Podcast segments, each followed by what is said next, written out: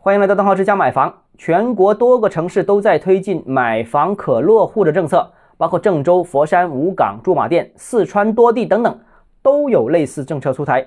而且啊，新一线城市的杭州最近也就户籍制度改革出台了征求意见稿，其中里面提到大专可落户，还有县域落户政策全面放开。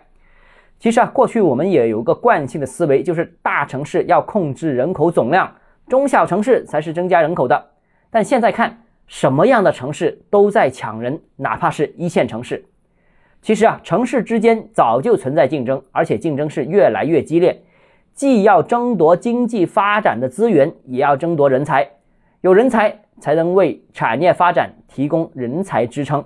同时也要增加人口，因为人口增加也就能拉动消费需求。